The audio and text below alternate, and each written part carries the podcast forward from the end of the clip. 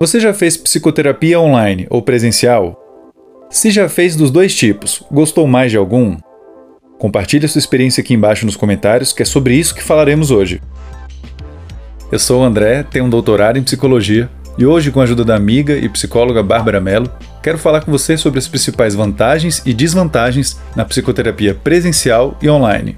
Se você achou interessante o tema de hoje, não deixe de clicar no joinha, inscrever-se no canal e já aproveita também para se inscrever no nosso canal de vídeos curtos, os Segundos Psíquicos. O link para ele está aqui embaixo, na descrição do vídeo.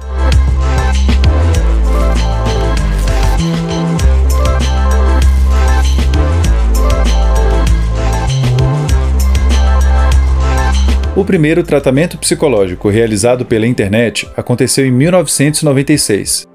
De lá para cá, a prestação de serviços psicológicos à distância vem se tornando cada vez mais frequente e impactante na psicologia. O principal serviço afetado por essa mudança é a psicoterapia, que, como já explicamos no nosso vídeo sobre esse assunto, é uma das principais ferramentas que os psicólogos usam para ajudar as pessoas. A psicoterapia online ganhou muita visibilidade com a pandemia da Covid-19 Desde 2020, a taxa de cadastro de profissionais para atendimento online junto ao Conselho Federal de Psicologia aumentou em 447%, mesmo que a autorização para realizar esse tipo de atendimento já estivesse em vigor desde 2018 no Brasil.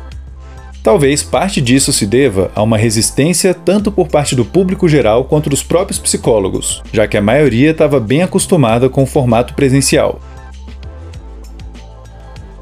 Tanto a psicoterapia presencial quanto a online possui vantagens e desvantagens, sendo que a escolha de uma delas deve ser feita a partir de uma avaliação que considere as particularidades de cada indivíduo e o contexto mais geral.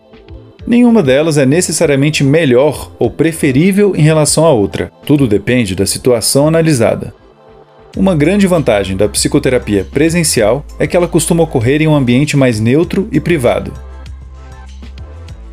o consultório de uma psicóloga torna mais fácil a garantia da confidencialidade e pode deixar o cliente mais confortável para compartilhar informações íntimas ou sensíveis do que se estivesse em casa e na companhia de familiares. Outra grande vantagem é a melhor qualidade na comunicação que o encontro presencial proporciona. Ele permite que ambas as partes possam se ver, se ouvir e se expressar de maneira mais completa, espontânea, calorosa e contínua. É através da linguagem não verbal que comunicamos muitas informações durante uma interação, e elas podem ajudar o psicoterapeuta a te entender melhor. Durante uma interação online, também é possível acessar a linguagem não verbal de alguém, mas parte dela pode se perder ou se tornar mais difícil de perceber devido à má qualidade da internet, por exemplo. Apesar disso, a psicoterapia online também tem suas vantagens.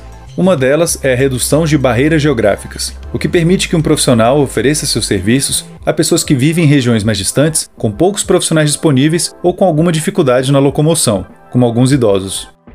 Psicólogos também possuem uma chance maior de alcançar certos grupos de pessoas, como aquelas que possuem o transtorno de ansiedade social, por exemplo. Como explicamos em outro vídeo, quem vive essa condição costuma ter sérias dificuldades em interagir com os outros e pode se sentir menos intimidado em uma interação online. Durante a pandemia, a psicoterapia online se tornou uma alternativa ainda mais importante na psicologia. Ela permitiu que milhares de pessoas tivessem um acompanhamento profissional em um momento tão difícil como o que vivemos, sem precisar se expor a um risco de infecção para isso. Em comparação com a psicoterapia presencial, a online também tende a ser mais barata e flexível, tanto para o profissional quanto para o cliente, já que não é necessário sair de casa para se deslocar a nenhum lugar, tal como um consultório. Pesquisas foram desenvolvidas para testar o quão eficaz é a psicoterapia online em comparação com a presencial. De maneira geral, elas mostram que a psicoterapia online tende a ser tão eficaz quanto a presencial, embora isso dependa de certos fatores. A psicoterapia presencial também pode complementar a online e vice-versa. Diante de um imprevisto, o um encontro que era para ser presencial pode se tornar online, por exemplo. Já em uma situação de emergência, a interação que vinha ocorrendo de forma exclusivamente online talvez não seja mais efetiva ou segura, podendo ser solicitado por uma das partes que o próximo encontro seja presencial. Se você está pensando em marcar uma consulta e está em dúvida quanto a isso, aqui vão algumas dicas. Dica número 1. Se você nunca fez psicoterapia antes ou mora com muita gente em casa, faça um primeiro encontro presencial. A sua primeira sessão pode funcionar super bem se for online, mas ir ao consultório pode te ajudar a se conectar mais facilmente com o profissional. E isso tanto porque a comunicação entre vocês terá menos obstáculos ligados à tecnologia, quanto pela maior segurança que você pode sentir por não correr o risco de ser ouvido por quem vive com você. Dica número 2. Caso queira experimentar a psicoterapia online, verifique se o psicólogo está habilitado para oferecer esse serviço. Isso é possível através da plataforma EPSI, criada pelo Conselho Federal de Psicologia. Nessa plataforma é possível consultar quais profissionais de psicologia estão aptos a prestar serviços psicológicos à distância, fornecendo informações básicas como o nome completo dele ou dela. Como falamos em outro vídeo, recomendamos que você busque pela indicação de profissionais competentes entre os seus conhecidos ou entre em contato com clínicas da sua cidade. Antes de ir a essa primeira consulta, vale muito a pena você conferir o vídeo que a gente fez sobre algumas das coisas que devem ser evitadas na primeira sessão. Tanto a psicoterapia presencial quanto a online têm suas próprias vantagens e desvantagens, sendo que uma pode ser preferível à outra a depender das circunstâncias. Além de todos os fatores que destacamos, a preferência individual também deve ser considerada, já que alguns vão fazer mais questão de um encontro presencial, enquanto outras não necessariamente.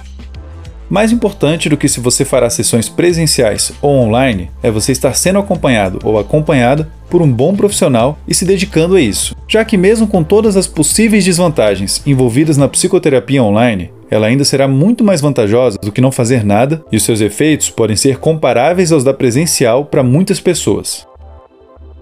Se você gostaria de aprender mais sobre as principais descobertas feitas na psicologia sobre o comportamento humano, leia o meu livro, O Ser Humano Manual do Usuário: As Origens, os Desejos e o Sentido da Existência Humana.